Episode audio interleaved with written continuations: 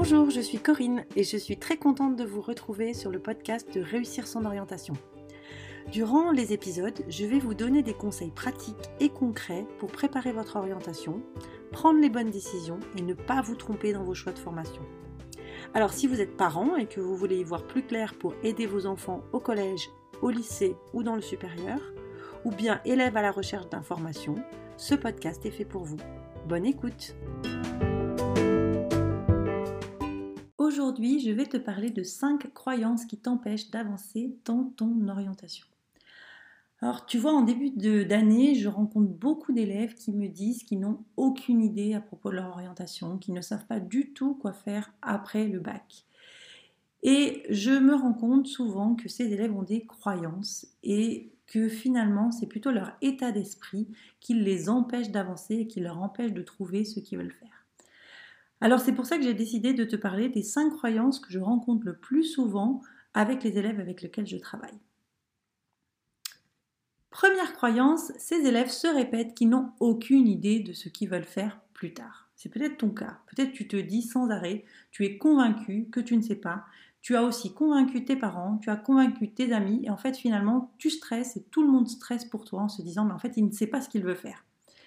C'est un peu euh, finalement comme si tu te dis, le jour où tu vas passer ton permis de conduire, tu montes dans la voiture de l'auto-école et tu te dis, bah, tu sais quoi, je vais louper mon permis. Si tu dis à ton cerveau que tu vas louper ton permis, il y a de grandes chances que tu loupes ton permis. Alors c'est vrai que pour certains élèves, euh, ils ne savent pas encore ce qu'ils veulent faire, c'est certain.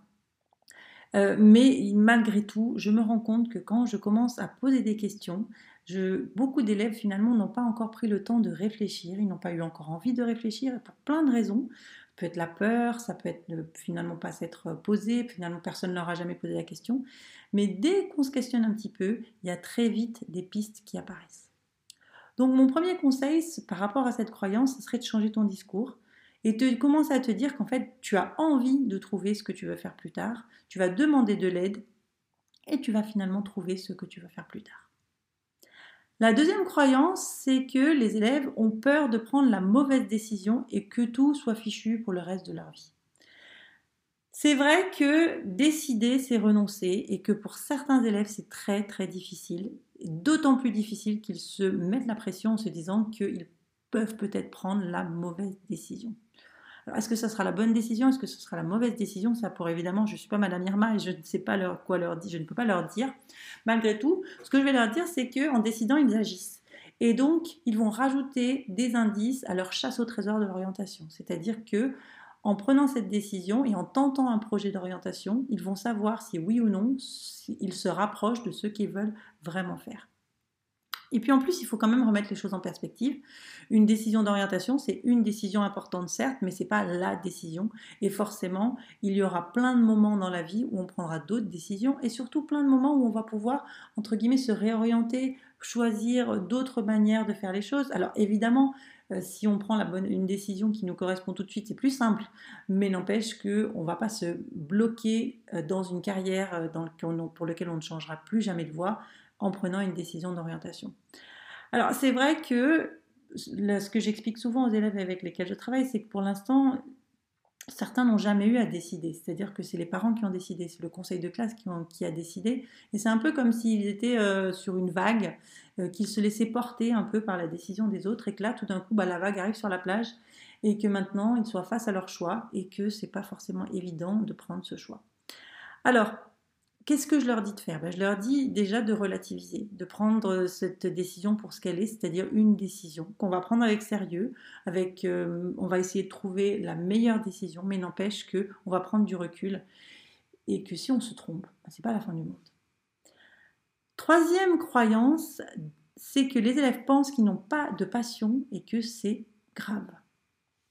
En effet, euh, j'ai travaillé avec des élèves qui ont vraiment des passions, et d'autres qui ne savent pas. Certains euh, me disent, tu sais quoi, moi j'aime bien toutes les matières, il n'y a pas grand-chose qui me plaît vraiment. Euh, et j'ai l'impression qu'il y a seulement les élèves passionnés qui vont pouvoir trouver un métier dans lequel ils seront épanouis. Alors certes, euh, il y a des personnes qui ont des passions visibles, c'est-à-dire ils sont passionnés par le sport, ils sont passionnés par la musique, ils sont passionnés par faire de la musique en groupe par exemple. Mais est-ce que ça veut forcément dire qu'ils vont faire de cette passion leur métier? Pas forcément. Et puis, euh, on peut peut-être euh, ne pas aimer une activité en particulier, mais on peut peut-être être passionné par euh, la mise en contact des personnes les unes avec les autres. On peut aimer se balader dans les vides-greniers et dénicher des perles rares. On peut aimer ou être passionné par l'écoute des autres. Et donc, pour pouvoir trouver sa passion, il ne faut pas seulement compter sur son cerveau, mais il faut plutôt laisser parler son corps, laisser parler son cœur et essayer de réfléchir au moment où on sait vraiment, dans les moments dans lesquels on se sent bien, les moments dans lesquels on se sent aligné, et ensuite aller un petit peu plus loin et se demander en fait, qu'est-ce que c'est qui me plaît vraiment dans cette activité? Et je crois que le conseil que je donne aux élèves, c'est de se dire, mais tu sais, tu as forcément quelque chose qui te plaît, mais que tu n'as pas forcément pris le temps pour l'instant d'identifier ce qui te plaît, et que tu tires des conclusions parfois un petit peu rapides. Et ensuite te dire cette activité qui te plaît, finalement, qu'est-ce qu'elle veut dire de toi et qu'est-ce qu'elle pourrait te donner comme indice pour trouver un métier ou une, carrière qui va, euh, qui va te plaire, ou en tout cas un domaine d'activité. Si tu aimes écouter les autres, par exemple, ok, c'est très bien, mais qu'est-ce qui te plaît dans cette écoute des autres? Est-ce que c'est d'essayer de les guider? Est-ce que c'est d'essayer de faire du sens de ce qu'ils disent pour essayer de construire quelque chose avec eux parce que tu aimes bien travailler en équipe? Euh, voilà, donc tout ça va faire qu'en réfléchissant un petit peu à ce qui te plaît, tu vas pouvoir trouver des indices pour pouvoir trouver le domaine dans lequel tu vas être à ta place. Quatrième croyance, les élèves repoussent toujours le moment où il faudra parler d'orientation parce qu'ils croient qu'ils gèrent. C'est bon, t'inquiète, on y pensera plus tard, euh, je sais ce que je dois faire. Alors, c'est ce qu'on appelle en fait de la procrastination. Et euh, souvent, les parents me disent, mais c'est pas possible, en fait, euh, il n'est pas intéressé par son orientation, ou il est paresseux. Et en fait, il faut savoir que la procrastination n'est pas forcément guidée par la flemme, mais souvent la peur. Alors plein de peurs, hein. ça peut être la peur de prendre une mauvaise décision, la peur de choisir, la peur de décevoir ses parents, la peur de ne pas prendre la bonne décision, la peur de ne pas être à la hauteur, la peur d'échouer. Énormément de peurs qui font qu'on préfère remettre à plus tard plutôt que de se mettre face à cette décision. Le conseil que je donne aux élèves en général, c'est de changer d'attitude et que se dire que oui, réfléchir à son orientation, c'est pas forcément agréable, mais qu'il euh, faut tolérer l'inconfort pour pouvoir grandir. Et que l'inconfort qu'on aura si on ne choisit pas ou si on laisse choisir les autres va être beaucoup plus important que de finalement se prendre par la main et se dire bah, écoute, voilà, ça y est, maintenant je vais me poser des questions et on va réfléchir. Cinquième et dernière croyance, les élèves pensent que les autres savent et c'est ce qu'ils veulent faire et pas eux. Et en fait, c'est pas que les élèves savent, c'est que tout le monde sait. Il n'y a que eux qui ne savent pas. Et que les autres, ceux qui savent, ils ont tellement de chance. Alors là aussi, euh, bah ça, le fait de savoir que, de penser que tout le monde pense savoir ce qu'il doit faire et pas que toi tu ne sais pas, bah ça peut te faire stresser et parfois rajouter de la procrastination à la procrastination. et c'est vrai que c'est stressant pour certaines personnes. Et là aussi, euh, ben, il faut se dire que oui, il y a certains élèves qui, certains élèves qui savent, qui savent depuis longtemps, ou en tous les cas qui pensent savoir depuis longtemps, puis qu'il y en a d'autres qui savent pas du tout. En tous les cas, qu'il n'y a jamais tout le monde qui sait. Et que malgré tout, cette décision d'orientation, ça va être ta décision. Et donc en fait, finalement, le fait que certains élèves savent, que d'autres ne savent pas, ben, ça n'a aucun impact sur ton choix, ta décision. Et là, ce que je vais te demander, le conseil que je vais donner, c'est d'oublier les autres. Et c'est pas forcément facile. D'accord? Oubliez que euh, les autres vont avoir euh, un impact dans ta décision d'orientation. Ta décision d'orientation, c'est ta responsabilité. Et donc là, se dire que, voilà, moi, l'opinion des autres, je vais essayer de ne pas trop la prendre en considération et je vais décider pour moi et je vais décider ce qui va me convenir. Voilà ces cinq croyances, donc je vais te les répéter pour que tu essayes de voir celles qui te parlent peut-être le plus. Les élèves se répètent qu'ils n'ont aucune idée de ce qu'ils veulent faire plus tard. Ils ont peur de prendre la mauvaise décision et que tout soit fichu pour le reste de leur vie. Ils pensent qu'ils n'ont pas de passion et que c'est grave.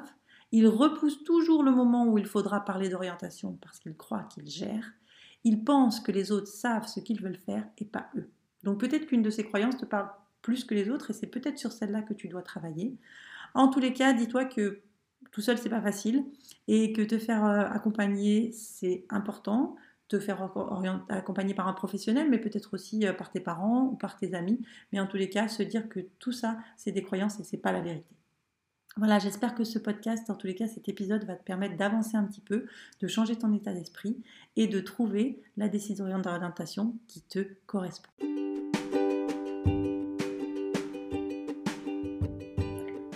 Voilà, j'espère que cet épisode vous a plu. N'hésitez pas à le partager et à vous abonner à ma newsletter où une fois par mois, je partage des informations sur l'orientation et je vous invite à des ateliers gratuits avec des thèmes très utiles pour vos enfants. À bientôt!